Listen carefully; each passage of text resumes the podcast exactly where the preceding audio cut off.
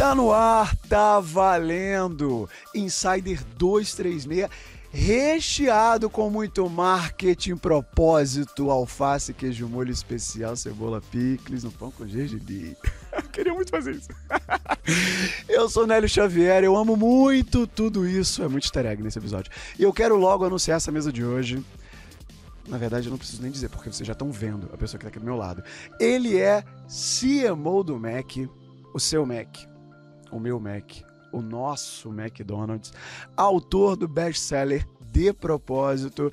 E para ele, excelência é uma prova de amor. Eu adorei essa frase que você trouxe pra gente. Tapete vermelho com o M amarelo para João Branco no Insider. Olá, pessoal, tudo bem? Muito prazer estar aqui com vocês. Obrigado pelo convite, viu?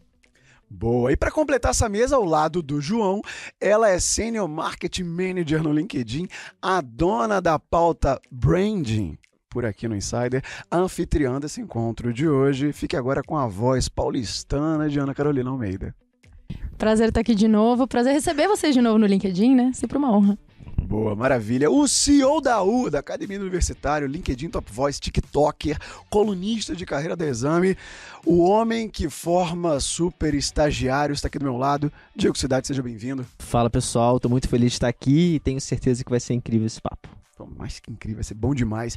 E para fechar nossa mesa, ele é mentor, ele é professor, ele é empresário, o líder da comunidade Imbatíveis o homem da monetização no digital, o dono da rataria. Esse Sempre é para me Costa. deixar encabulado, né? Obrigado. Obrigado pela recepção calorosa. E vamos para mais um Insider aí com uma super presença especial aqui com a gente. Bora lá, bora lá. Só para dar um gostinho da pauta, antes da gente de fato começar essa conversa, a pauta de hoje tá com sabor de, de, de Big Mac, tá com sabor de sundae, de batata.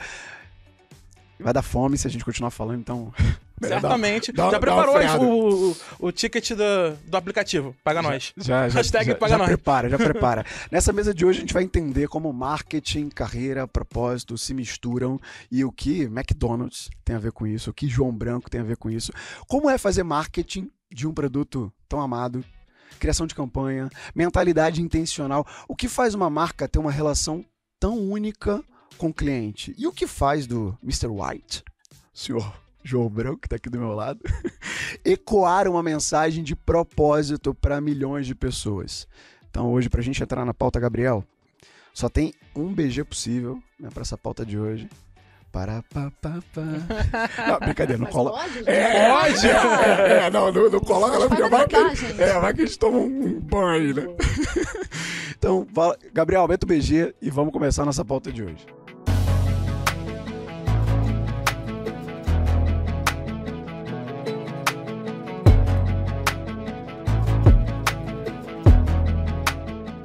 Eu prometo que esse break é rápido, a pauta tá chegando, esse episódio tá maravilhoso. Essa mesa com o João, com o Edu, com a Carol, com o Diego, presencial foi especialíssimo. Eu tenho certeza que você, além de se entreter, vai aprender muito sobre marketing, sobre propósito, com as histórias que o João vai trazer para a mesa, com tudo que você vai ouvir aqui. Eu tô gravando isso, lógico, né? Depois do episódio ter sido gravado. E também para te lembrar que se você está chegando hoje aqui, veio através da audiência do João Branco, seja bem-vindo, seja bem-vinda. Se você está perdido no que é o Insider, que podcast é esse? Nós temos o episódio zero que serve para te contextualizar. É um episódio bem curtinho, menos de 5 minutos. Fica lá atrás do nosso feed, só dá uma rolada. Se você tiver no Spotify, ele é o trailer no Spotify. A gente fala um pouco mais sobre quem nós somos, quem nós já entrevistamos, outros CMOs e CEOs, Miss Brasil e lutador de UFC, muita gente já passou por essa mesa que a gente está na quarta temporada. E se você já gostou da energia, já gostou da vibe, então assina, clica no botão de seguir, segue o podcast e se você é distraída daquelas pessoas que vem uma vez no feed e fala: "Eita, rapaz, esqueci", não quer perder mais nenhum episódio do Insider? Ativa a notificação, principalmente se tiver no Spotify. Por quê? Porque toda terça, 11 da manhã, vai chegar um pop-up lá na tela do teu celular Olha, tem episódio novo do Insider para você não perder nenhum episódio. Agora sim, recado dado. Aproveita essa pauta.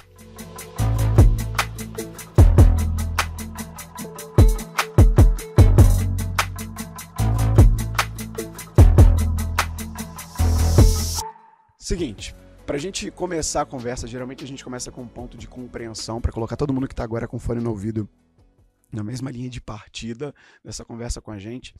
Queria jogar para ti, João, entender o que faz o João dentro do Mac e o que faz o João ser bom no que faz também fora do Mac. Muito bem, o que eu faço no Mac, minha mãe me pergunta isso direto, sabia?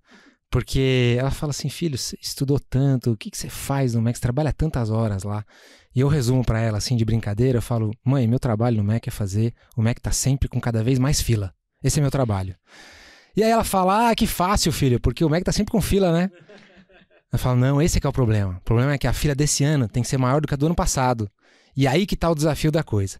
Mas brincadeiras à parte, eu sou responsável por toda a área de marketing, trade marketing uh, e sales growth, como a gente chama, que inclui digital, analytics, precificação. Fica tudo aí comigo, todas as disciplinas do marketing, ou seja, eu estou à frente de um baita timão. É um time super talentoso e as nossas agências também, que fazem tudo que você vê com a marca McDonald's aparecer por aí no Brasil.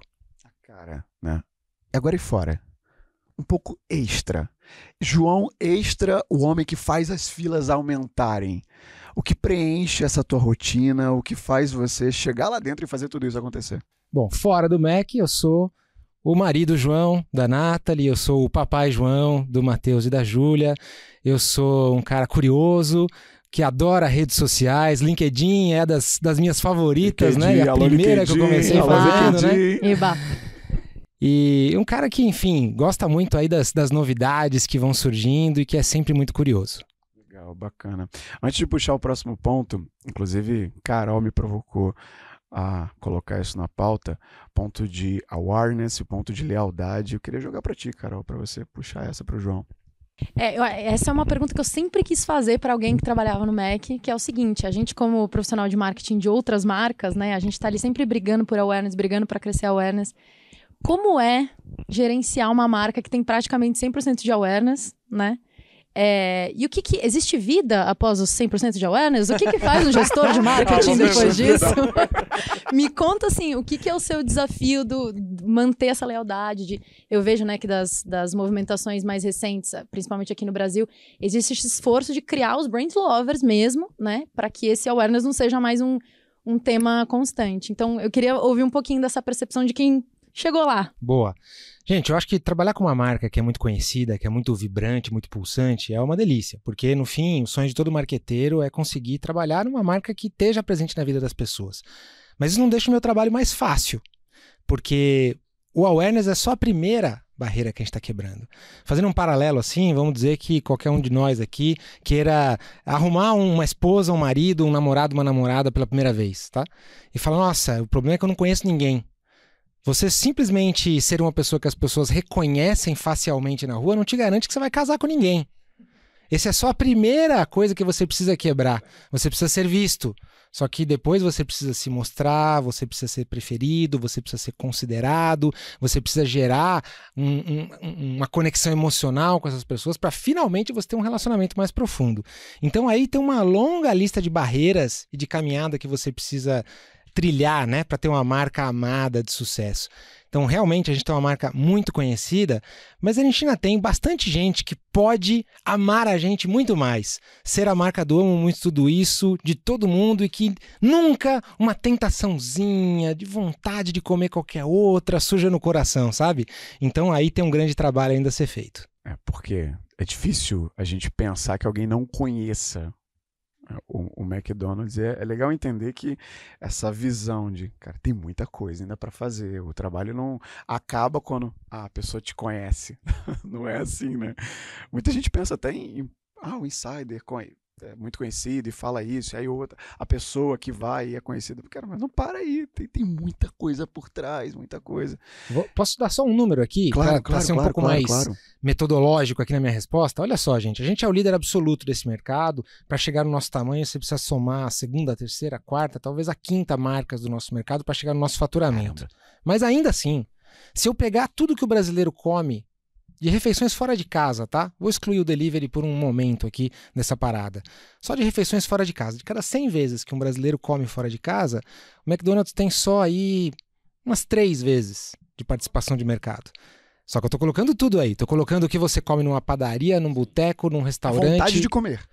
Comida fora de casa, tá? Então, o McDonald's é líder absoluto desse mercado. É, mas a gente tem aí de 3 a 4% da fatia desse mercado, então tem muito espaço para crescer de verdade, tá? Eu não estou falando só contra um concorrente, outro concorrente, estou falando de desenvolver o mercado, de entrar no hábito, de a gente realmente chegar assim numa, num, num consumo mais frequente. Hoje o consumo é de duas vezes por mês apenas no Brasil no McDonald's. Quem consome, consome duas vezes ao mês.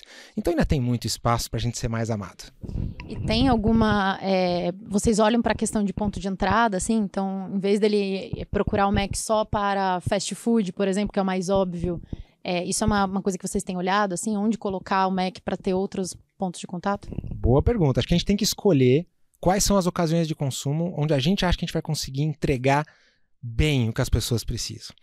Então a gente entende todo o mercado, quais são as ocasiões. Ah, então a Carol, numa terça-feira no almoço, ela precisa de um almoço que seja assim, ó, intervalo do trabalho, ela precisa que seja rápido, que caiba no ticket restaurante, que esteja um saborzinho que ela gosta, que entregue ali as suas preocupações nutricionais. Essa é a o almoço da terça-feira da Carol. Mas o sábado à noite da Carol, com as amigas de repente, num ambiente mais relaxado, talvez seja diferente. Talvez você queira um serviço à mesa, você queira um lugar que tenha garçom, que tenha entrada, que tenha sobremesa, que tenha gente que canta parabéns para você no seu aniversário.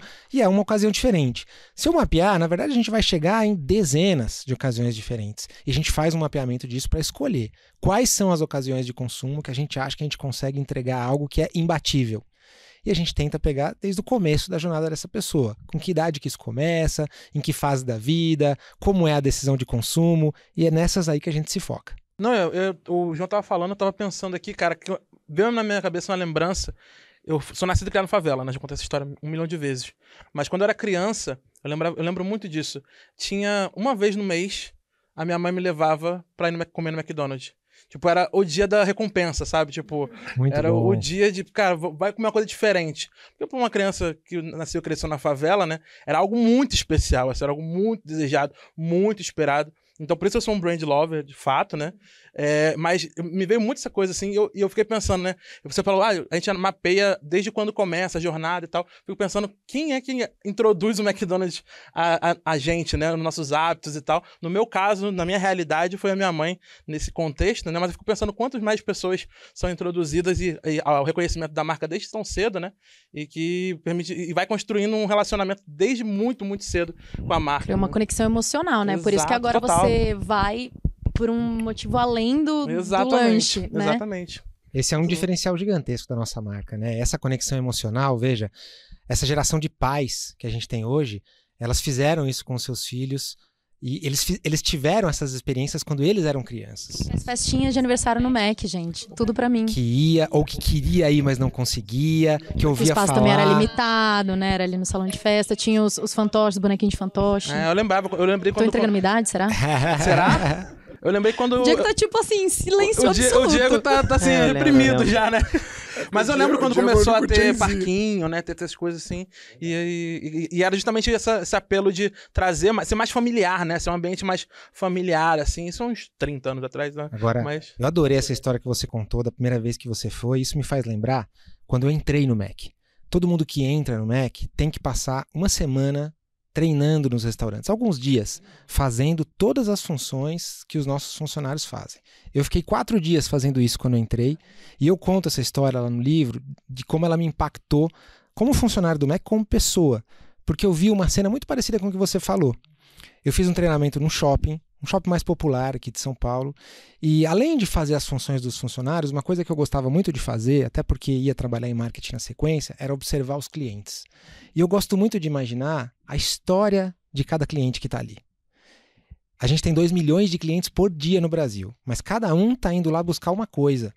Cada um está indo lá por um motivo, num contexto. Tem uns que estão com pressa, tem uns que não, tem uns que querem que a gente. Eu sou o cara do com pressa. tem uns que querem que a gente tire a cebola, que tome um cuidado lascado. Tem gente que está lá para pedir a menina em namoro, tem gente que está lá para comemorar uma criança, tem gente que está fazendo um sacrifício lascado para levar o seu filho lá. Eu vi um pai, assim, com uma roupa bem simples, na fila, sabe, com aquela postura mais encurvadinha, com a mãozinha assim, e uma criancinha de uns 8, 9 anos, super animada, correndo para lá e para cá, não parava um segundo. Eu tenho um filho nessa idade, então eu me identifico muito com essa história. E a criancinha andava para lá e para cá, para lá e para cá, para lá e para cá, para lá e para cá. E o pai tava ali na fila, né? Ô filho, nós estamos aqui no Mac, né? E o, e o filho, é pai, nós estamos no Mac, nós viemos e tal. E é, filho, então, que legal. E o filho andava para lá e para cá e corria e ficava vendo os brinquedinhos, sentindo o cheirinho, escolhendo o que ele ia pedir. E o pai falou, filho, você já escolheu o que você vai pedir, né? Ah, pai, eu já escolhi e tal. Então você lembra, filho, que eu te prometi que se você fosse bem na escola, eu ia te trazer aqui no Mac. Falei, é, pai, você me prometeu então, você foi bem na escola. Ele estava lá cumprindo uma missão, uma promessa que ele tinha feito para o filho. Só que eles foram andando, andando, andando, e a hora que eles chegaram no caixa, a história ficou mais legal. Ou pelo menos mais interessante. O que aconteceu? Aquele pai que estava assim curvadinho, fez assim com a mão, abriu, e eu vi que ele estava com as moedinhas contadas para comprar um McLanche feliz para o filho e ele foi entregando uma por uma para a pessoa que estava no caixa, até que eu vi que lá só tinha para pagar o McLanche feliz. E o filho escolheu, não percebeu muita coisa, e eu fiquei olhando. Eles foram sentar na praça de alimentação, sentaram, e a criança comeu, e o pai não pegou nenhuma batatinha, porque ele deixou tudo para o filho, porque ele tinha prometido isso. E quando eu olhei aquilo, eu falei, cara, o meu trabalho no marketing não é só vender mais. Eu estou trabalhando para que essa criança possa ter mais momentos assim, para que na próxima vez esse pai possa ter uma chance de comer alguma coisa, para que mais famílias possam viver isso, para que mais vezes o, o, lanche chegue quentinho, gostosinho, seja um brinquedinho que essa criança goste, para que ela tenha mais memórias assim como essa que você acabou de contar. Então, já estou entregando aqui que por trás de trabalho de qualquer marqueteiro, eu vejo muito propósito e a gente não existe só para vender pão, carne e queijo. A gente existe para tentar entregar algo que melhora um pouquinho a vida das pessoas e constrói memórias assim. Você já, quer, quer começar o podcast fazendo chorar, chorar né? É, não, eu ia tipo... falar, fazer chorar mais caro, João Branco. Caramba, cara. Nossa. Pô, mas humaniza demais a marca. E, e o que você falou me surpreendeu de verdade, de toda pessoa que entra ter que ficar lá entendendo como funciona. Caramba. Vivendo o que é Mac, né? É, vi, vivendo de fato é. o que é McDonald's. Mudou completamente, não só a minha, eu tenho certeza de quem tá vendo, a percepção agora de quem vai no Mac. Pedir algum Exato. hambúrguer, pedir alguma coisa. Caramba. Vamos lá, para a gente fazer uma conexão com um ponto. Você falou, a minha função no marketing não é só aumentar as filas, vender mais, é fazer essas histórias serem mais possibilitadas e alcançar. E para isso, uma das alternativas, uma das formas são as campanhas. E tem campanhas muito famosas do Mac, tem campanhas que marcaram época. Enfim, tinha lá o Ronald, desde a época de Ronald McDonald's até hoje. Agora, o rock do Ronald. Oi? rock do Ronald. Nossa, tinha o rock do Ronald. Rock do Ronald. Agora entregou a idade mesmo. mesmo. Não, mas eu dei o CD também. Canta o um trechinho ainda pra nós. O rock do Ronald. Dance com o Ronald. O rock do Ronald. Ronald McDonald. Ele lembra mesmo. Meu Deus. Gostei, adorei. Meu Deus. Mas logo. Você conhecia essa, Diego? Conhecia, conhecia. Cara, Conhecia, eu vi no YouTube. É verdade, é verdade. Verdade. Cara. Ele não é tão jovem quanto parece. Não, não, não, não, não. É tudo botox. Vamos lá. Gabriel, por favor, recorta esse trecho do Edu cantando. Por favor, e depois sempre, me manda aí. Já fizeram um Reels essa semana com eu cantando pagode lá no, no outro um episódio. Caramba, rock do Ronald Baia do Costa. Ah, não, pô, lá vai. tudo bem, tudo bem, vai. Voltando para as campanhas, assim, eu queria que você falasse para quem está ouvindo aqui e também para a gente, quesito de curiosidade, o que muita gente não vê nessas campanhas, mas que é indispensável para a construção delas, para que elas de fato marquem como marcou o Edu. Uhum. Gente, eu acho, acho, que assim, o trabalho de marketing não é apenas vender. Né? O trabalho vai além.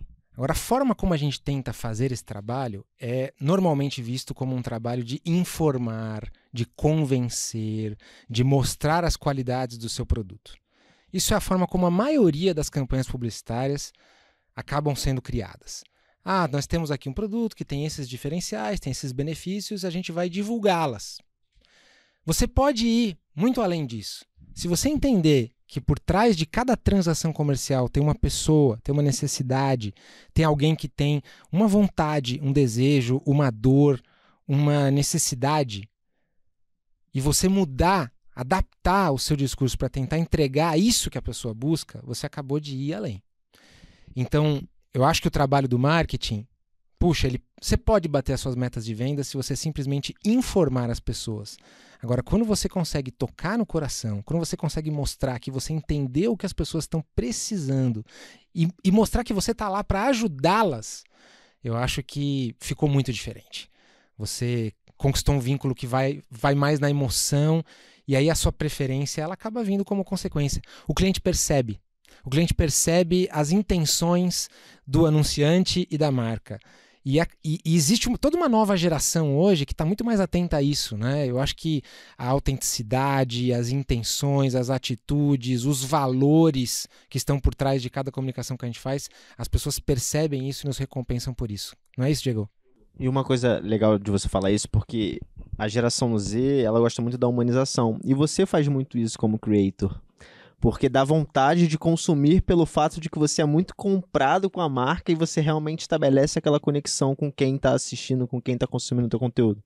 Isso é maneiro. Eu, eu, concordo totalmente, tá? Eu acho que tem toda uma geração que está muito atenta a quem são as pessoas que estão por trás da marca, é, por que, que elas estão falando o que elas estão falando, que não aceitam se você for um personagem nas redes sociais e outro na vida real, e que quando se inscrevem para uma vaga de emprego, por exemplo, talvez elas estejam mais interessadas em trabalhar com as pessoas que estão naquela empresa do que apenas trabalhar naquela empresa, que já é legal também, tá? Mas aquelas pessoas, eu quero fazer parte desse grupo, porque eu gosto do jeito que elas se comportam, que elas falam. Então, concordo totalmente com o que você falou. E eles estão o tempo todo procurando as incoerências e as inconsistências, né? Eu acho que essa nova geração está muito ligada nisso, assim. Principalmente porque a rede social facilitou também muito isso, né? Mas eu vejo que uma das coisas que eu acho que a marca Mac faz muito bem é essa questão da consistência, sabe? É, essa, isso que você falou mesmo sobre é, trazer o que a pessoa precisa. Eu consigo, de cabeça, assim, pensar em três exemplos. Você me corrija se eu estiver errada. Mas campanha de Maczice, que é, né, tipo, colocaram vários artistas lá para mostrar que comem batata frita com sorvete, que muitos de nós comemos, né? É, molho do Big Mac, que acho que o povo já deve estar tá pedindo isso há muito tempo, e aí vocês colocaram. que mais? Drive Tudo, Drive tudo. Então, assim, são tudo é maravilhosa. maravilhosa. É. é. tipo assim, venha do jeito que você quiser, vem de unicórnio, sabe? A gente tá aqui é para te atender. Bom. E eu acho que assim, cara, são campanhas diferentes, estão falando de produtos diferentes, né? De pontos de contato diferentes. Mas, cara, elas martelam o tempo todo na nossa cabeça. Então, fica essa coerência e essa consistência de que putz, o Mac me entende, o Mac me atende dentro do que eu gosto de consumir, ou do que eu gosto de viver dentro do Mac. Total, gente, drive tudo. Por que, que vocês acham que a gente fez drive tudo? Olha só. Vocês acham que tá cheio de gente vindo de skate, de patinete hoje nos nossos drives? Ainda não. Mas por que, que a gente fez isso? Porque nos últimos 10 anos, o número de novas emissões de carteira de habilitação no Brasil caiu 38%. Você tem carteira de habilitação, Diego? Tenho, tenho. Tá vendo? Você não é tão novo. Curva, é. É, é, é por Reinando de. Os estagiários dele não. A dermatologista é boa. É. Mas tem muita gente sim, que sim. já não tem mais aquele sonho de, ao fazer 18 anos eu vou tirar minha carteira de motorista. Não, os estagiários da ULA falam, ah, não quero, ando de Uber e tal, ando de Exato. Carro. Só que eles estão paradões em casa, não, eles estão se mexendo, mas de outra forma. Então, cada vez que eu falava de drive-thru e mostrava alguém passando de carro num Mac, numa publicidade, parecia que eu tava falando com alguém que não era para ele. Falar, ah, isso aqui é coisa de velho, né? Não é para mim isso aqui. A hora que a gente fala, viu? Você pode vir do jeito que você quiser. Pode vir de unicórnio, pode vir de submarino, de foguete, de, de carro, de, de, de, de patinete, de skate, do que quer que seja. Falo, ah, eles me entenderam. Eles estão falando comigo. E aí uma marca que já tem o awareness está, na verdade, criando uma familiaridade, uma preferência numa geração que ainda não foi tão impactada quanto a nossa, que precisa construir essa relação emocional com uma marca em quem eles querem ver autenticidade, querem se identificar. Então, ó, já estou contando muitos segredos aqui do Mac. Né? e, e, ampliando aquela margem de 3, 4% do todo que você falou para um pouquinho mais, né? sempre um pouquinho mais. O que ela falou do Macizice, cara, eu não, porque eu vou estar tá mentindo, mas a Lohana, minha namorada, minha companheira, ela sempre, desde que eu conheço ela, e fizemos cinco anos de namoro, inclusive, beijo, amor. ela pega o milkshake e a batata e vai que vai, meu amigo. E ela tem um amor por isso. E veio o Mac e institucionaliza. Olha, pode. Abraçou, Não é ela. ela abraçou. Abraçou. Maravilhoso. Cara, a. Lohana, depois dessa, ela merece um pedido de casamento, hein? Ah. Eu acho, eu Não acho. eu Mac, acho. não Mac. Agora que eu descobri isso, eu- você é a pessoa certa. Era essa pressão. Eu tô- Ela vai usar isso aqui, com certeza. É. Gabriel, mais um corte aí, Gabriel. É. Não sei quem é você, mas mais um Esse corte. é Reels. Ela tá em casa, né? A pauta ganhou vida. Ela tá em casa, João João. Que maravilha. Vamos lá. Com esse clima maravilhoso, deixa eu fazer a virada de bloco. E na virada de bloco, claro, tem a chamada. Você tá com fone no ouvido, ou agora no Spotify. No Spotify você consegue ver a gente. Nas outras plataformas você consegue ouvir a gente. Tá ouvindo, tá curtindo o papo, tá gostando da conversa? Você pode acompanhar essas pessoas nas redes sociais, no LinkedIn principalmente. Então, hora dos arrobas. João, seu arroba. Arroba Fala João Branco. Fala João Branco. Exato. Vai estar aqui na descrição, só arrastar a tela do app do Spotify, do, do Google, Apple Podcasts, só clicar em cima do nome do João Branco, fala João Branco, que você vai ser redirecionado direto pro LinkedIn deste homem. Carol, Ana Carolina Almeida no LinkedIn ou arroba Ana Carol Almeida underline no Instagram. boa Duzão, Edu Costa, MKT, em todas as redes. Edu Costa MKT, E arroba Diego Cidade. Diego Cidade e Insider Podcast, LinkedIn, Instagram, só seguir e claro, se estiver gostando, compartilha também, deixa a gente saber quem é você. E manda uma mensagem pro João lá falando que você ouviu o podcast. Exato! Ó, manda, já que a gente acabou de fechar o bloco falando das Maxices, se você tem uma Maxice, manda sua loucura da Maxice. Manda, eu prometo que eu vou responder todo mundo que mandar Maxis pra mim, hein? Olha pode, aí. pode mandar pedido também? Pode mandar, não prometo que eu vou conseguir cumprir, mas pode mandar. Essa promessa não. Não, é porque eu vim aqui representando meu namorado, que é francês, e ele quer porque quer, que agora ele tá morando no Brasil, ele quer porque quer que você traga o petit fondue que tem lá no- na França pra cá. tá E eu falei, E melhor vou do que a levar, Copa, né? eu Mas vou levar. Que, que internacionaliza o cardápio. Mas Uau. isso até me deu uma virada. Vou até puxar. Só antes, antes de eu puxar, dá cinco estrelas, né? Avalia com cinco Isso. Bota o estrelas. Nossa, hoje tá no Spotify, no Apple, dá cinco estrelas pra gente, porque é um sinal de confiança desse conteúdo que tá sendo passado pra você. Agora sim, voltando pra cá. Você falou do, da França, uma memória que tá na minha cabeça, e aí me atrai demais, Já porque. Copa do Mundo, eu sempre faço bolão, É, sempre. e final do bolão com os amigos, tem Mac França! Tem Mac França, não tem Mac França? Eu lembro Será? de Mac Já teve França. Mac Será? França. Teve. Será? É que esse- a gente Mas tava a falando não disso tá lá atrás. eu Mac, tem Mac, eu não lembro dos outros, mas eu, eu lembro de Itália e França. Confesso que eu não lembro. Isso tinha um. Cara do João. A gente tava tentando Não, arrancar aqui é dele vingança, quais vão ser Só os porque eu desse falei da ano. namorada, é vingança. Que eu É conte verdade, aqui. A gente, Não, eu olha, não combinei isso. Tô não tá brincando, tô brincando. Não, a, gente, a gente serve muita coisa de bandeja, mas eu não posso entregar de bandeja meus Claro. concorrentes. Não, é isso, né, gente? Não, mas a gente é patrocinador da Copa do Mundo oficial, mundial.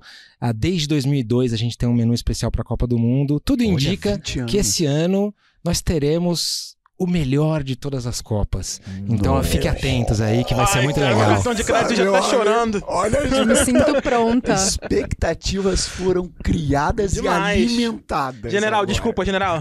Ele tá, ele tá vendo esse podcast, Não. desculpa, general. Acabou. Tem uns General. meses aí pra correr atrás. Ai, Deus. Tá chegando, tá chegando, né? É novembro, de- meio de novembro a meio de dezembro a Copa do Mundo. Pois é, maravilha. Agora sim, pra gente começar o novo bloco, o Diego mencionou o ponto da tua percepção de criação de conteúdo, que te aproxima, você é muito conectado com a marca de fato. E aí eu queria entender qual foi o estopim na tua carreira que trouxe a versão arroba fala João Branco pro mundo, assim. Olha, na verdade eu acho que esse, esse tema todo das redes sociais, a gente ser mais ativo, pra mim é um grande aprendizado, tá? Então eu aprendo, aprendo com o Diego, aprendo com a Carol, aprendo com as pessoas que eu sigo, que eu vou vendo que fazem bem. E eu tô sempre olhando o que, que elas estão fazendo, por que, que elas estão fazendo isso. O estopim, na sua pergunta, pra mim aconteceu três a quatro anos atrás, quando o McDonald's virou Mac aqui no Brasil. A gente fez aquela campanha de brincar com o nome, o apelido carinhoso que os brasileiros dão para a marca. E naquela semana aquilo ganhou uma repercussão tão grande no Brasil que eu só de brincadeira fui lá e mudei o meu nome no LinkedIn para João Branco do Mac. E eu mudei, não porque a empresa. assim. Não porque a empresa pediu ou porque foi um plano de marketing, mas foi porque eu estava feliz mesmo. E eu fiz isso junto com o meu chefe na época, que também estava feliz com essa campanha, e a gente fez espontaneamente, no corredor da empresa, depois de uma reunião. Eu falei, cara, se eu mudar meu nome, você muda o seu também? E a gente mudou. Um abraço pro Paulo, que sempre apoiou a gente com essa ideia maluca. E no dia seguinte, a gente tinha uns 300 funcionários que tinham mudado os seus nomes assim, sem a gente pedir para ninguém. E aquilo virou uma brincadeira muito legal, que despertou até um orgulho nas pessoas de trabalhar no Mac. E depois disso, um mês depois, a gente inaugurou a milésima unidade do McDonald's no Brasil, o famoso Mac Mill, lá na Avenida Paulista. Ele não ia chamar Mac Mill, ele ia se chamar Casa McDonald's. Só que quando a gente estava prestes a inaugurar, esse assunto do Mac estava bombando. E a gente teve um insight, uma história que foi através de uma pessoa que trabalhava lá na obra que surgiu essa ideia. E a gente resolveu batizar o restaurante como Mac Mill. E eu postei no LinkedIn uma foto do Macmill no dia da inauguração.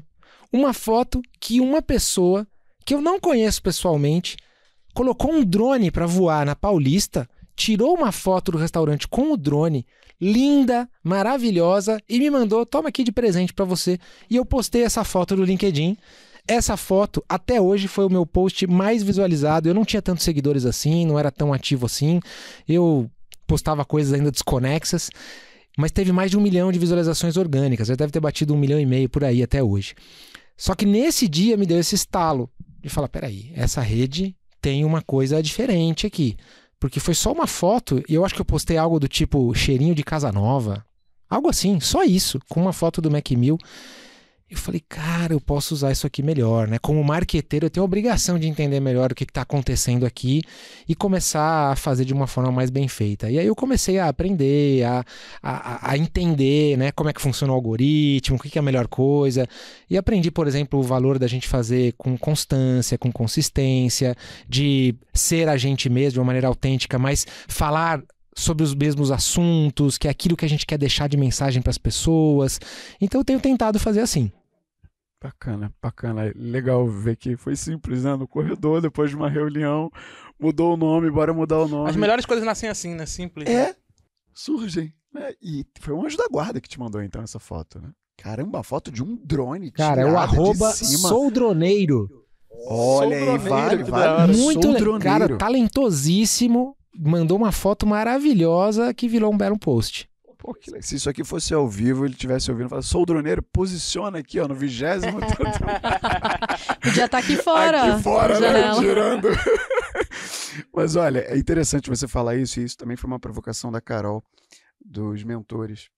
Porque você, há três, quatro anos atrás, por tudo isso, começou teve constância, se posicionou, criando conteúdo não só sobre o McDonald's, mas sobre marketing, sobre tudo que tem sido feito. O Diego falou isso, humaniza, isso aproxima, você acaba se tornando referência para muita gente que entra na área, que quer seguir os teus passos na carreira. É natural e se cria até uma responsabilidade do que você vai falar. Agora, assim como você construiu isso, essa posição de referência, uma provocação que a Carol fez, eu achei, poxa, legal.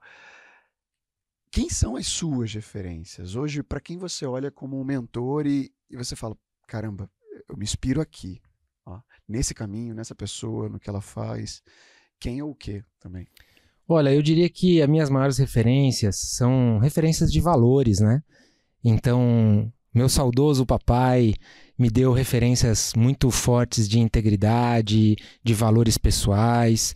Tem executivos que eu admiro também, então na, no verso do meu livro tem alguns depoimentos de alguns executivos que eu admiro, como Paulo Camargo, que já foi presidente do MEC, a Juliana Azevedo, que é presidente da PIG, que já foi minha chefe, Marcelo Pimentel, que está no Grupo Pão de Açúcar. Então tem algumas pessoas que eu, que eu vejo uma grande intersecção de valores aí. E obviamente também sou uma pessoa de fé, né? Então, se eu tivesse que dizer uma referência maior, não tenho como deixar passar a oportunidade de dizer que eu tento seguir mais aí os passos de Jesus. Eu sou uma pessoa que tem uma, uma fé muito vibrante, tá? Então essas são minhas referências. Bacana, bacana. Agora vou te falar que você ganhou mais ainda o apoio da Lohana também, porque Lohana. Lohana! Ela... Hoje vem, hein? Lohana, Tá né? chegando, tá chegando. Ela, vai, ela vai usar muito esse podcast, você não tá entendendo quanto que ela vai usar. Você mencionou seu livro agora, mencionou no anterior. O estopim do ser creator também veio, liberou o estopim do autor João Branco, do livro De Propósito. Olha, eu acho que, a, o, que a- o que acontece nas redes sociais está sendo aqui metaforicamente visto com a gente com o microfone na mão, né? É isso, é isso que eu vejo acontecer nas redes sociais. A internet colocou um microfone na mão de cada um de nós. Um megafone. Pode ser que mais pessoas escutem ou menos pessoas escutem, mas a gente ganhou a oportunidade de se expressar, de falar, de compartilhar as nossas ideias. E eu percebi que quanto mais a gente exercita isso, maior a chance de que mais pessoas sejam impactadas positivamente por aquilo que a gente fala. Então é uma responsabilidade você construir uma rede social legal, uma rede de distribuição de conteúdo, porque você está decidindo aí qual é a mensagem, a contribuição que você quer deixar para os outros. né? Aqui no Brasil a gente tem aí uma cacetada de gente que usa o LinkedIn. Né? Vamos dizer que o LinkedIn fosse dar um presente hoje para cada um de nós aqui e fosse deixar a gente fazer um post que toda a base de usuários do LinkedIn fosse ver esse post, tá? Mas isso ia acontecer uma vez só, a pessoa ia ver uma vez só e você só ia ter um post que ia acontecer isso. Sobre o que, que você postaria? Essa é uma boa pergunta. Talvez tem gente que fosse tentar vender alguma coisa, é, pedir, pedir um emprego, colocar uma foto da família, falar pro pessoal votar em alguém na eleição. Sobre o que, que você postaria? É sobre isso que eu comecei a pensar à medida em que eu comecei a fazer minhas redes ficarem maiores. Qual é a contribuição, o impacto, o impacto que eu quero deixar para as pessoas? Se eu tivesse só um post, sobre que assunto eu escreveria? E eu escolhi, dentro desse assunto, ir além do marketing. Eu acho que eu posso ajudar as pessoas a venderem mais os seus produtos e serviços, eu posso ajudar as pessoas a fazerem campanhas de marketing legais, mas eu posso ir além, porque eu trabalho numa empresa que impacta 2 milhões de clientes por dia e eu tenho uma visão do meu trabalho que vai muito além. Então, essa contribuição, eu acho que ela é mais profunda, eu acho que ela é mais tocante e é dela que eu gostaria de um dia poder falar para os meus netos que eu mais impactei as pessoas. Então eu comecei a falar sobre isso. Comecei a falar sobre a nossa relação com o nosso trabalho, sobre propósito, sobre trabalhar por um significado mais alto, sobre ir além. E o meu livro é sobre isso. Não é sobre McDonald's, não é sobre batatinha, não é sobre propaganda, porque é sobre a contribuição maior que eu queria deixar para as pessoas. Ele é uma extensão de tudo aquilo que eu tenho postado nas redes. Aliás, até para terminar, a conversa com a editora foi bem nessa linha. Eu sempre achei que livro fosse coisa meio de gente mais velha, né?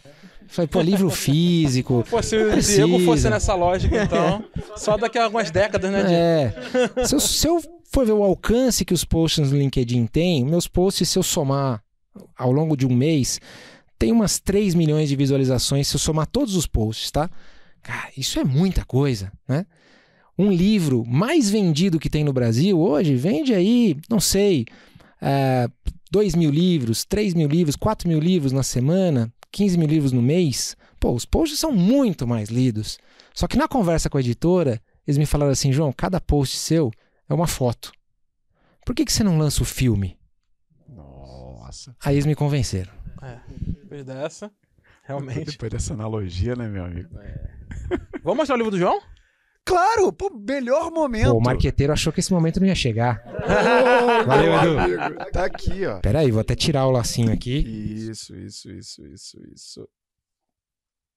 Prontinho. Olha aí. De propósito Pra câmera. Que bonito este Pô, bebê. Bonitaço. Lançou esse ano, não foi? Faz dois meses e meio. E tá sete semanas seguidas entre os mais vendidos do Brasil, hein?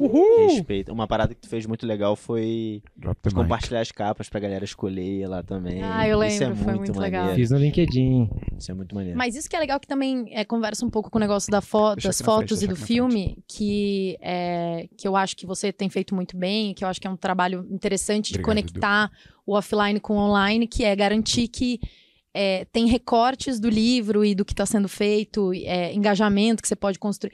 Tipo, como é que você constrói engajamento de um negócio que vai ser offline no online? Pedindo pra galera escolher a capa, né? Então, você consegue ter uma abrangência maior ali, ter uma, uma visão mais 360 do, da É, conversa com as pessoas, sentimento né? de cocriação, né? Tô participando É. e tal, isso é muito maneiro. Agora eu vou comprar o livro que eu escolhi a capa. É. Muito bom. Isso As é pessoas genial. querem fazer parte, né? Querem comentar, querem ver suas Querem histórias pertencer, lá. né? É muito bom isso. Vou comprar o livro que eu escolhi a capa. Verdade, né, cara? Eu Não, não tinha pensado por esse lado. E, e se aproxima demais. E por falar nessa aproximação, você já mencionou por mais de uma vez aqui, 2 milhões de pessoas por dia. É uma massa gigantesca, é muita gente, imaginar. E se aproximar do cliente, conhecer ele é vital. Você sabe bem disso, eu ouvi muitos podcasts seus, inclusive. Agora, o João, ele não tá lá na ponta todo dia. Eu fiquei até surpreso de novo por não só o João, mas todos estarem lá na ponta, no começo na- da jornada dentro do MEC. O que não pode faltar para que essa intenção de aproximação, de conhecer, não só do livro também, mas trazendo também para o livro, escale, chegue lá. Duas milhões de vezes por dia. Cara, eu, eu, eu brinco que a gente chama trabalho de serviço, né? Essa é uma palavra que todo mundo usa e é muito comum. Mas serviço é uma palavra forte. Se você for pensar ao pé da letra, quando você está servindo, naquele momento, você está se colocando como um servo a favor de alguém. Naquele momento, o interesse do seu cliente, do seu consumidor, ele importa mais do que tudo, porque você está servindo aquela pessoa. Então a gente tenta implementar na empresa algo que a gente chama de cultura de serviço. Óbvio que a gente não é perfeito, tá? Com certeza você já deve ter pedido algum Mac que demorou um pouquinho mais, pediu sem cebola, veio com cebola, mas o importante é ir tentando melhorar. E essa melhora acontece a partir de um sentimento das pessoas de perceber que o que elas fazem faz diferença na vida das pessoas. Faz diferença na vida daquele cliente que está levando o seu filho para comemorar num momento especial, na vida daquela senhorinha que está levando o netinho, na vida daquele grupo de amigos. Faz diferença. É uma diferença pequena, mas é uma diferença. Nossa, a gente não salva a vida de ninguém. O meu trabalho não se compara com o de um médico, de um salva-vidas ou de uma juíza. É verdade. Mas ele é necessário, ele é útil também. A gente precisa do trabalho de todo mundo e a gente tem que ter isso em mente. Que o nosso serviço, as pessoas precisam do que a gente faz. Então, ainda que eu não esteja todos os dias lá nos restaurantes, eu tento, tento ir trabalhar todos os dias com essa intenção. Tem 2 milhões de pessoas que hoje, se eu fizer as contas direito, se eu apertar esses parafusos, se eu tomar as decisões certas, se eu pensar nelas, eu vou estar ajudando um pouquinho mais elas lá. Então eu vou trabalhar com essa intenção. E isso muda muita coisa. Com certeza. Impacto gigante também, né? Tipo, uma puta responsabilidade também. 2 milhões de pessoas. E, legal, dissecar, me lembra sempre que fala dissecar uma palavra do Cortella, né? Vem do latim, serve, servo, serviço. Etimologia da palavra. Né? etimologia da palavra. Mas é bacana. Eu, eu tenho também uma frase sua lá atrás da excelência, excelência, uma prova de amor. Me corrobora com esse, esse ponto de serviço. E tem uma outra frase que eu ouvi, aí eu não vou lembrar onde eu ouvi, que é traga o propósito das horas vagas para as horas pagas. Essa frase é boa, não é? Lembra de alguma história que materializa isso, ou com o cliente, ou com o teu time, que você tirou o propósito das horas vagas para as horas pagas para contar pra gente? Cara, essa expressão também está bem presente no livro. E eu acho bem isso. Eu acho que chega um momento da nossa carreira que a gente começa a perceber, e os jovens já chegam hoje no mercado de trabalho com essa preocupação, a nossa geração. Alguns precisam chegar ali na meia idade para perceber que isso acontece. Que um dia cai a ficha de que a gente trabalha meio que num loop infinito, numa vida de zumbi trabalhador, que a gente acorda e passa muitas horas trabalhando e aí o dia passou e é um dia atrás do outro assim, porque a gente faz parte daquele famoso clube dos boletos. Tem contas para pagar, então eu preciso eu preciso Eu trabalhar. Esse é um clube que Levanta a mão aí Eu quem também. faz parte do clube dos boletos. eu fui compulsoriamente aderido a esse clube. E a vida vai passando, e a gente fala, cara, eu tô num- num- numa rua sem saída aqui, porque eu preciso trabalhar tudo isso, porque eu tenho contas para pagar. E aí, quando a gente percebe isso, muitos anos já se passaram. E a verdade é que a gente tem um presentão que Deus nos deu chamado vida, e que a gente tem uma oportunidade única de aproveitá-la, só que a gente gasta mais da metade dessa vida trabalhando. Faz as contas de quantas horas vocês passam. Eu gasto mais da metade das minhas horas acordado trabalhando. Então, Muita gente tenta encontrar um propósito ou dar significado na sua vida fazendo coisas nas horas vagas, como, por exemplo, é, doar parte do seu salário, visitar uma, uma causa social, um orfanato, um asilo, doar sopa numa noite de frio, cobertor, é, fazer uma ação para uma ONG num sábado ou num dia à noite. E esses momentos parece que preenchem o coração de uma forma diferente, de uma forma que as conquistas do trabalho não conseguem fazer. Só que a proposta do livro é justamente ajudar as pessoas a tentar encontrar este mesmo preenchimento que temos nas horas vagas, nas horas pagas. Porque se a gente conseguir ver o nosso trabalho como uma ação social desta mesma forma, a gente acabou de colocar significado em mais da metade da nossa vida. Será que isso é possível? Eu estou defendendo a tese de que sim. Por quê?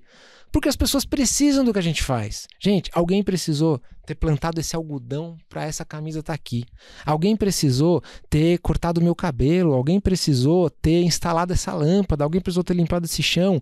Alguém precisa do meu trabalho, do seu, do seu, do seu e do seu. As pessoas precisam do nosso trabalho. Não existe uma forma mais prática de você amar o próximo do que fazer o seu trabalho bem feito. Você quer amar o próximo, quer fazer o que as pessoas precisam? Faça o seu trabalho da forma mais bem feita que você quiser e excelência vai ser uma prova de amor para as outras pessoas. Você acabou de colocar um sentido maior até nas horas pagas. Você ainda vai ganhar por isso, hein? E pagar os seus boletos, né? E, e, pagar o clube dos boletos aí, que é importante também. Você tá falando, eu, eu fiquei pensando aqui, é, fazendo até um contraponto. Eu trabalho muito com o ecossistema empreendedor, né? Especialmente quem está começando a empreender. Né? Então, eu sou parceiro do Sebrae, já fiz vários projetos com eles e também ajudo muita gente a empreender no digital. E nessa busca por empreender, buscar algo mais, buscar algo diferente, tem muita gente que se, se encontra meio perdida, né? E aí entra a parte negativa, por assim dizer, do propósito, né? Porque todo mundo corre atrás do propósito, tipo, ah, qual é o meu propósito? Então o pessoal fica nessa ansiedade de não saber direito o que fazer, como fazer, etc, etc. O que você trouxe, eu acho que responde um pouco disso, né? No sentido de, cara, não importa muito, porque se você faz o que você faz com amor, você já está entregando propósito dentro daquilo, né? Mas para essas pessoas que estão perdidas, que acham que não tem propósito nenhum, etc., até como sou mentorado do Joel, né? o Joel é um dos caras que fala muito sobre talento, propósito, ele fala, não comece pelo propósito, comece pelo, pelo talento, né? Porque propósito talvez você não encontre tão rápido, mas o talento você já sabe no que você é bom, então se dedica naquilo. Então, eu vim da escola do Joel, né? Então, ele traz esse contraponto, eu queria trazer para você. O que, que você poderia dizer para a galera que está nos ouvindo agora e que pode pensar assim, putz, talvez não tenha meu propósito muito claro, eu não sei direito o que fazer, o que eu quero fazer, fazer ou como eu quero impactar as pessoas, e mais que tem a vontade de empreender, quer construir um negócio, o que você tem, teria a dizer para eles? Concordo muito com o que o Joel falou.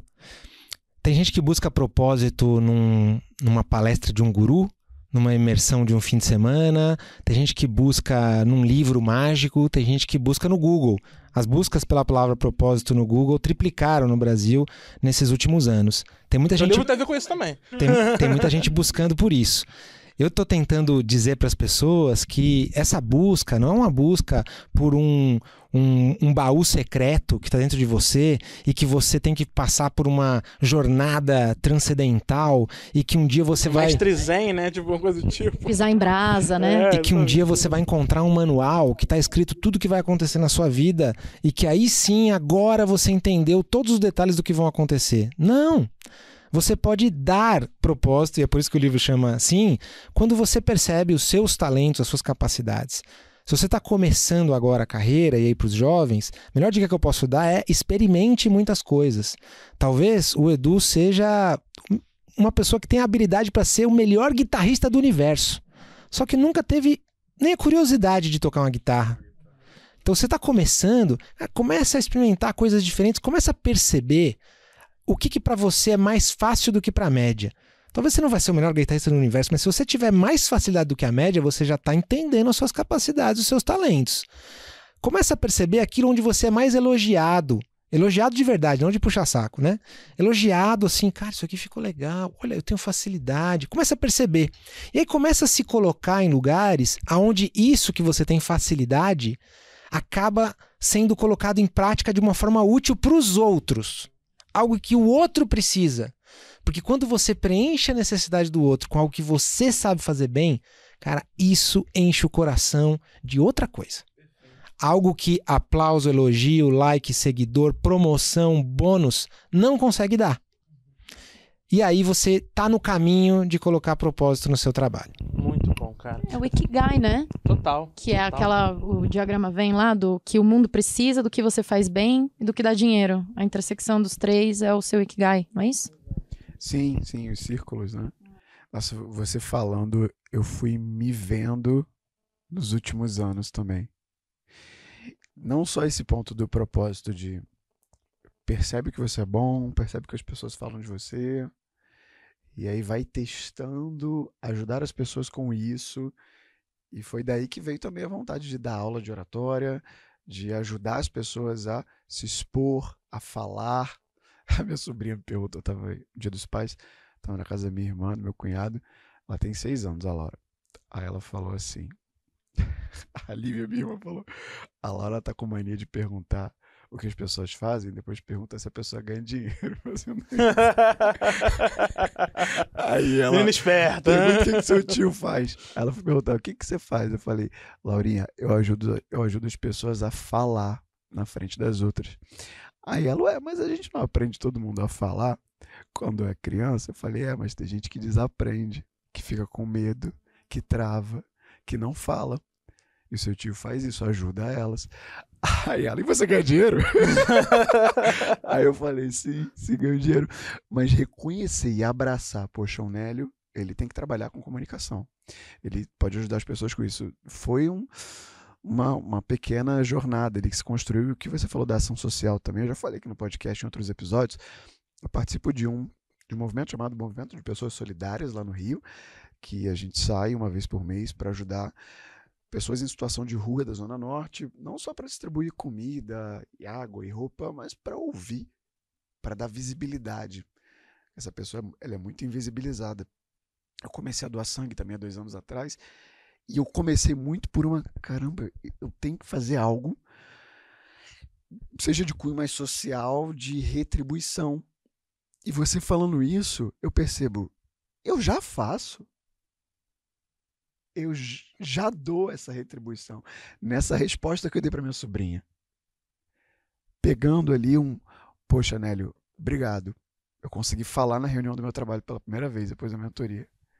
É, é não é isso? Totalmente. Pensa assim, uma pessoa que no fim de semana vai lá e fica escutando as pessoas, ajudando ela a resolver os seus problemas, volta para casa e fala: "Nossa, Hoje eu fiz uma coisa muito legal, né? Puxa, mas que chato que segunda-feira eu vou ter que ir pro meu trabalho como atendente de telemarketing. Cara, você faz a mesma coisa.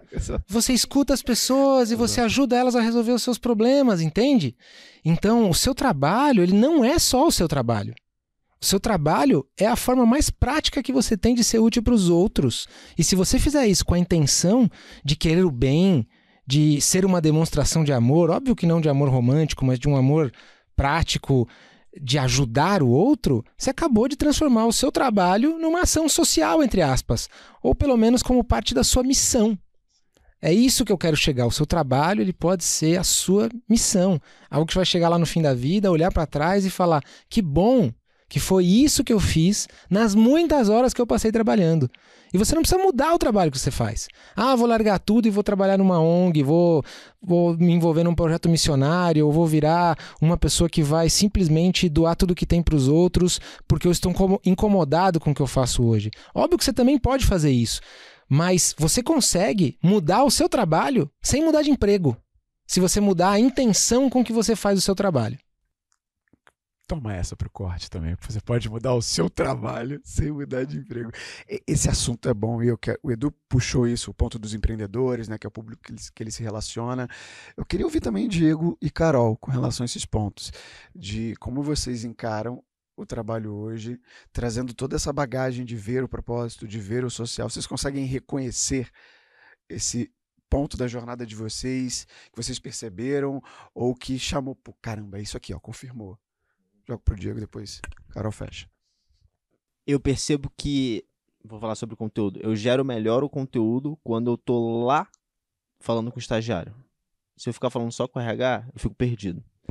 Então, eu falo sempre com os dois. Então, eu entendo o que o gestor está falando e eu entendo o cara, o universitário que está querendo estagiar e o cara que passou.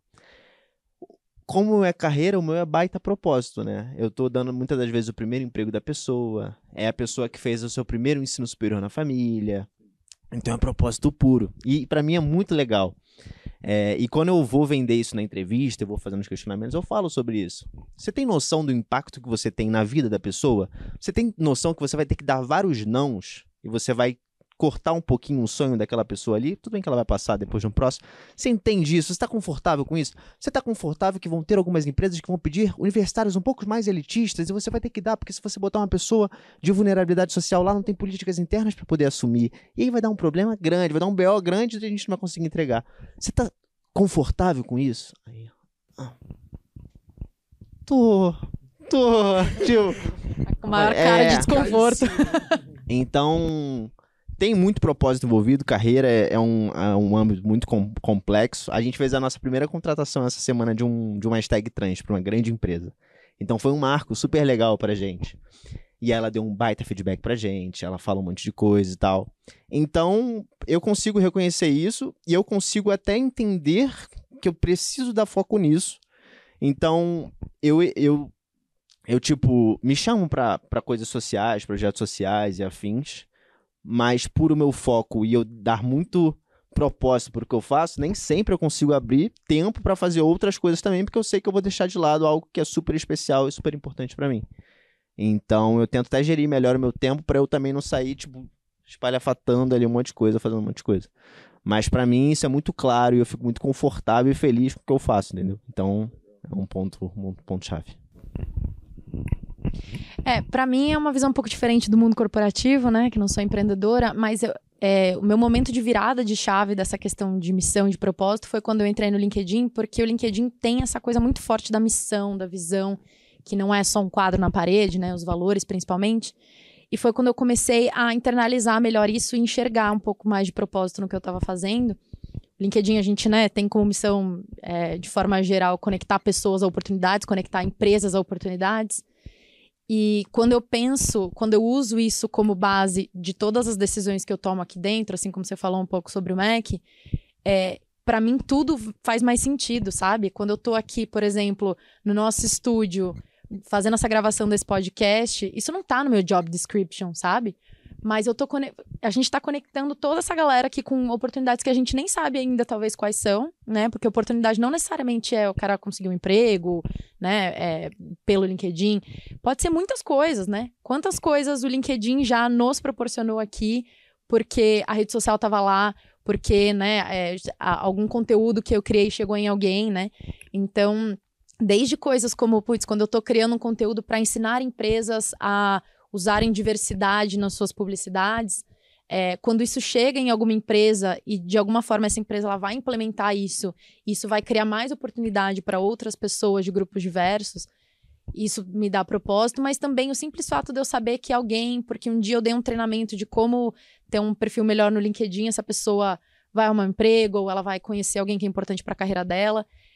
É, quando isso permeia né, o que eu tô fazendo, fica mais leve, fica mais fácil de tomar essas decisões também, né? Eu olho como é que eu vou usar meu tempo. Eu falo, putz, aonde que eu tô realmente impactando a vida de alguém? Aonde que eu tô fomentando a missão do LinkedIn, que eu também peguei muito pra mim, né? Não é à toa que eu tô aqui há seis anos, porque a, a missão faz muito sentido pra mim. Então, eu acho que é um. É, é, é o que o João falou, é uma mudança de olhar que não necessariamente você precisa mudar de emprego ou de posição.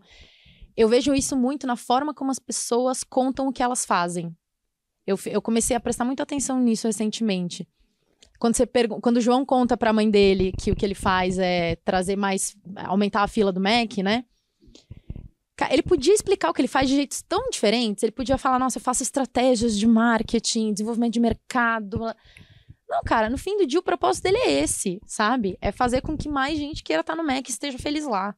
Então é, é- é só uma mudança no jeito que você conta a história, significa que é a história que você tá contando pra você, sabe? Começa a observar como, como as pessoas contam o que elas fazem. É muito impactante isso. É, o que eu falei da, da Laurinha, né? Da minha sobrinha. Quando ela me perguntou o que eu faço, eu ajudo as pessoas Total. a falar em, público. É quase como se você tivesse sempre que fazer um exercício de como você contaria isso pra uma criança. Exato. É, É mais legal do que você falar, ah, eu cuido da estratégia de marketing do LinkedIn para mercado. Não. Isso conecta muito com o que o João falou de se você tem um post para alcançar toda a base do LinkedIn, o que você falaria? E outro, isso que você também comentou, de o que a gente está fazendo aqui está alinhado com o teu propósito, com o propósito de onde você está. O que ele falou também de são 2 milhões de pessoas por dia, apertando o parafuso, eu chegando hoje, eu pensar nesses números, tá reverberando lá na ponta. Inclusive, o primeiro episódio que você participou há dois anos atrás, quando tudo ainda nem era co-host aqui do Insider, eu já mandei ele para muita gente, por causa das dicas de perfil, por causa de como entrar, o que fazer, como se posicionar. E certamente esses episódios que a gente entrega aqui acaba reverberando. Tá tudo desconectando, é o multiverso se falando aqui. Claro. Pra gente fazer a virada pro bloco final, César on fire aqui no audiovisual. Só tacando foto pra caramba. Esse momento é o momento que a gente faz uma pergunta pra audiência. Agora é o momento pause. É porque todo mundo tá ouvindo, já deve ter anotado muita coisa. Geralmente a gente sai com uns 2 quilos de insight aqui do Insider, muita anotação. Tá anotando, tá gostando, tá refletindo, legal. Agora a gente quer te ouvir, quer dar voz pra você. No Spotify dá pra você responder uma pergunta. Tem uma pergunta que eu faço no livro, além dessas do que você postaria e tal, que é interessante, que é se você ganhasse 100 milhões de reais amanhã, você continuaria trabalhando ou não? É um bom indicativo de ter propósito ou não. Essa pergunta, eu fiz uma pesquisa quantitativa. Aposentado. Exatamente. Hashtag É. Maldivas. Aposentado. Fiz uma pesquisa quantitativa, a gente entrevistou quase mil brasileiros, trabalhadores. A resposta tá no livro e, surpreendentemente, dou um spoiler aqui, a maior parte das pessoas não falou que pararia de trabalhar. Mas a maior parte das pessoas falou que não ficaria no trabalho atual, o que mostra que o trabalho é uma bênção. Mas talvez ele não esteja sendo uma bênção neste momento, com este chefe, este cliente, este colega de trabalho, né? Essas pessoas aí. Ou às vezes com o ângulo, né, que você tá olhando com o ponto Verdade. de vista, que é um pouco também do que você falou. Eu acho que quando você olha com o olhar do propósito, facilita um pouco. É verdade. Eu, eu, conheço, eu conheço pessoas que falam o tempo todo, tipo, eu trabalho pra poder pagar as minhas férias. E tá bom também, né? Porque também se eu trabalho, não, não pagaria. Tá aí, é só você arrastar a tela do Spotify para cima que vai ter essa pergunta. A sua resposta a gente vai fixar ela, vai aparecer para a audiência inteira do Spotify. Então responde, interage com a gente, deixa a gente ouvir tua voz para você estar presente aqui de fato com a gente nessa mesa. E para fechar aqui o nosso papo, eu também ainda não, essa era uma curiosidade muito grande. Tá? Para fechar, então, se quiserem fazer alguma outra pergunta, já embute. Você diz que sonhar alto é melhor do que sonhar grande. Qual é o seu sonho alto hoje, senhor João Branco? Muito bom. Meu sonho alto é chegar lá no fim da minha vida, olhando pra trás. Imagina um Joãozinho assim, meio enrugadinho, com o cabelo branquinho, se ainda tiver sobrado. Talvez com uma bengalinha, né? Talvez assim com uma tocinha, não sei. Mas olhando pra trás e falando assim, valeu a pena. Eu fiz o que eu devia ter feito, ou eu tentei fazer aquilo que eu percebi que eu nasci pra fazer eu tentei aproveitar esse presentão que Deus me deu chamado vida da melhor forma. Esse é meu sonho alto. Não é chegar lá num cargo, num salário, num status, num tamanho de sala, ou numa capa de revista, ou assim num podcast bem bonitão, mas é chegar lá com um sentimento de que que bom que eu fiz o que eu fiz. Esse sonho alto você constrói todo dia, né? Esse sonho alto a gente constrói agora, né? Não dá, pra, não dá tempo de construir lá na frente os depoimentos que a gente quer ouvir das pessoas de como foi trabalhar com a gente, o legado que a gente quer construir, a gente precisa construir agora para que lá na frente a gente consiga reconhecê-lo. Este foi João Branco na mesa do Insider.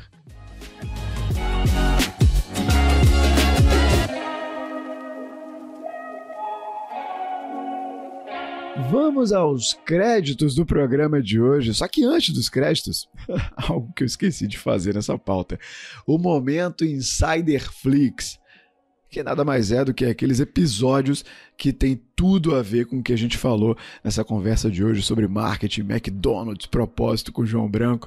Se você gostou desse episódio, certamente vai gostar do 211, que está aqui no nosso feed que foi com Marcelo Trevisani, CMO da IBM na América Latina. Então é de CMO para CMO. Você também vai ouvir a perspectiva de marketing do Trevisani vindo de uma outra área, né? não de food, de alimento, mas de tecnologia. E é uma boa ponte para para você que gostou desse papo com o João Branco, além disso, 230 sobre contratar, reter e demitir pessoas, em que talentos e propósito também ocupou grande parte da pauta e 198, lá da terceira temporada, sobre planejamento de marketing digital, com Rafael Kiso, CMO da MLabs, e a Norma David também, que a gente falou muito sobre esse aspecto macro do marketing. Vale muito a pena dar uma sequência ouvindo esses episódios do Insider, fazendo o Insider Flix, maratonando o Insider Podcast. Agora sim os créditos. Vamos lá, produção e roteiro, Nélio Xavier e Ana Carolina Almeida, edição de áudio, Gabriel Matos, capa é feita por ele, Michael Moura, captura de imagem visual, César, marketing social, Bruno Mello, Elizabeth Gradida, apresentação nas vozes de Nélio Xavier, Ana Carolina Almeida, Diego Cidade e Edu Costa.